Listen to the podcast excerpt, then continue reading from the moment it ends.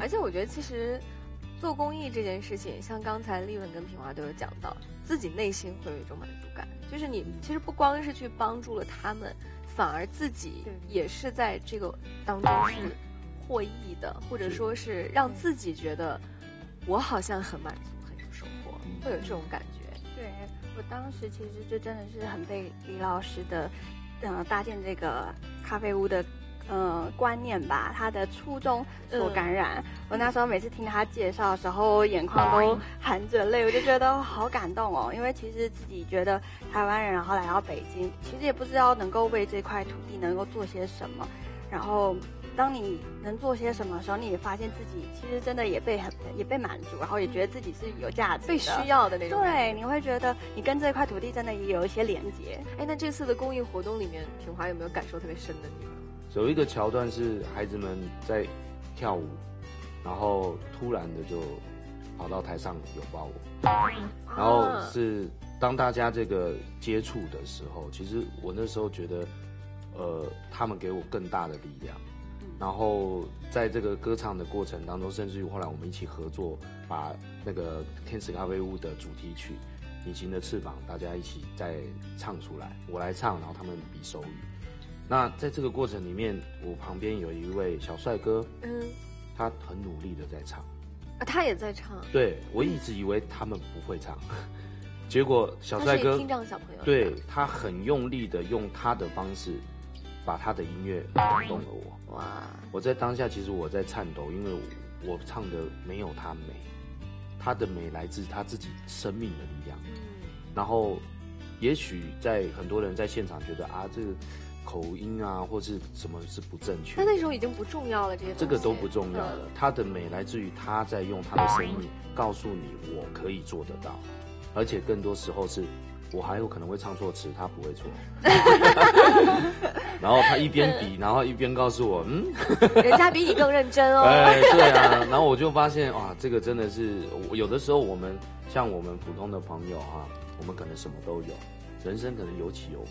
但是呢，他们从一开始人生的道路上就缺了上天少给他的一份东西，可是我们做得到。那个时候应该要感谢他们，谢谢让他们这样子缺少的人生当中，他还走得比我们更坚强。那我们还有什么好害怕的？对对，所以这个感动，我觉得我愿意在。对，跟莫老师，我们再携手多做几次，对，多做几次，因为因为这个确实我们可以感动到的人太多太多了。我我听说，呃，那个时候也被吓到，就是我们的校长想，呃，现在我还有将近两千七百多的孩子们跟他们的情况是一样，是，对，那我们能做的感动跟路还有很长。嗯，是对对。孟老师之前有没有就是帮，就是相当于给听障的孩子唱过？没有，之前没有，这是第一次。以前也走过很多，但是我这是真的是第一次，完了感受也是特别深，因为会有担心吗？会觉得万一他们听不到，会不会有？没有，我没有那么没有想那么多。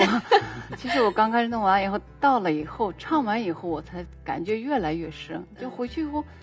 越想越不对，我今天 到底是做了个什么样的活动呢？感觉自己在做梦。对对对，感觉就是，嗯，能好像感觉他们就在还在我身边，嗯嗯，还能看到他们。完了，我就给我那个旁边的朋友说，为什么就没跟他们合个影呢？我特别后悔。我说我为什么就没有跟他们合影的一个全部孩子们一起合影的照片？我想把这个永远留下来。就完了，我姐姐说，你要把他们留在心里。我说是。我是把他们留在。一会儿我们可以跟做出这些甜美糕点的。他们就是，我觉得他们给我们歌手，可能给大家更多，但是对于给我们歌手的力量是很大的。因为作为一个歌手，你要让你的歌让更多的人接受，那块要要用心嘛。那那我们肯定以前也是用心唱的嘛，要不也不会有那么多人喜欢我们。但是这种心是不一样的。